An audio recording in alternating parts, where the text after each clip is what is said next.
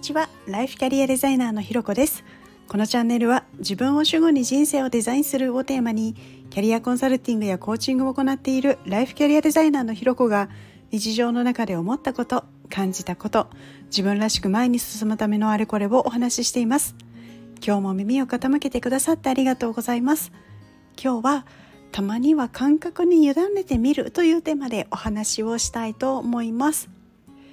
いや自分がですねどういう人間なのかっていうのを知るための内省がめちゃめちゃ大好きな私なんですけれどでも同じぐらいこう自分の感覚っていうのも大事にしてるんですね。で特にやっぱり好き嫌いっていう感覚はこうこの絵の何が自分は好きなんだろうとかこれの何が自分は嫌いなんだろうっていうふうによく考えることもあるんですけれどあのそういうのをですね一切考えずにもう好きなものは好き嫌いなものは嫌いみたいな感じであの理屈抜きにこう感覚で OK みたいにするところもすごい大事にするようにしてるんですね。っていうのもこう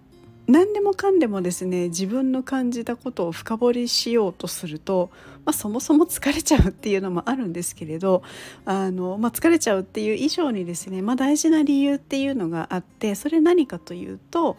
の感覚だけでとどめるようにしてからそれまで曖昧だった自分の中の好きと嫌いがめちゃめちゃはっきりしてきたからなんですね。どういうことかというとの人の目とか評価みたいなのをもうバリッバリ気にしている時の自分っていうのはあの自分の好きとか嫌いの感情に蓋をしていたというかこうそれよりも人が好きかどうか相手が嫌いじゃないかどうかっていう判断軸でずっと生きてきたのでこういざあの私の好きなこと私の嫌いなことは何？みたいな風に聞かれるとあれ何なんだろうなっていうのがもう全くわからない時期があったんですね。で少しずつこう自分の感覚っていうものに耳を澄ませてあこれ好きかもなとかあこれ嫌いかもみたいなのがちょっとずつこう分かるようになってきたんですけれどで分かるようになってきて次に起きたことがこれもなんかちょっと面白いことが起きていてあのあこれ好きって思うじゃないですか。でそうすると次に出てくるのがこれを好きって思うのはなんかちょっと恥ずかしいなとかあこれ嫌いってはっきり言うのって、まあ、嫌いっていうよりもなんかちょっと嫌ぐらいかなみたいな なんかそんなこう頭の中でこう考え始めるとですね自分の中のこう変な常識というかなんか思い込みみたいななんかこう訳のわからないものにとらわれてしまってですねその好きとか嫌いみたいなものにすごいストップがかかったんですね。でこうなので一旦そういうこうあこれいいな好きだなとかこれ嫌だな嫌いだなみたいなものがこう自分の中でこう感覚的にパーって出てきた時には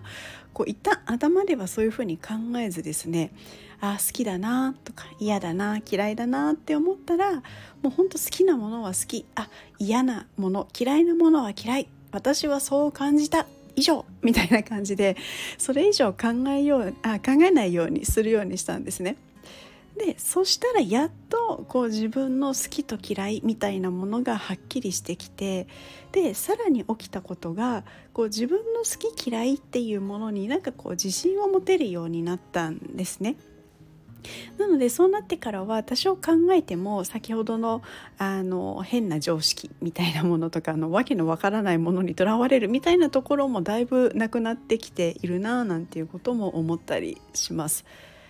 でそう考えると、まあ、やっぱりこうね考えるあの深掘ってみる内省してみるっていうことももちろん大事なんですけれどこう頭で考えるとやっぱり思考は勝手にそんな風に評価したりとか正解不正解みたいなところで考えちゃったりしてこう自分のこう純粋な本音みたいなところにこう嘘ついちゃうようなところもあるんだななんていうことを思ったんですね。なのでもうそれでいいのっていうふうに こう感覚を大事にするっていうことをこともやっぱりこう自分を大事にしていくっていう上ではすごく大切なことなんじゃないかななんていうことを思っています。ということで今日はですねたまには感覚に委ねてみるというのをテーマにお話をさせていただきましたここまで聞いてくださってありがとうございます。いいねコメントレターフォローいただけるととっても嬉しいです。よろしくお願いします。それではまた次回お会いしましょう。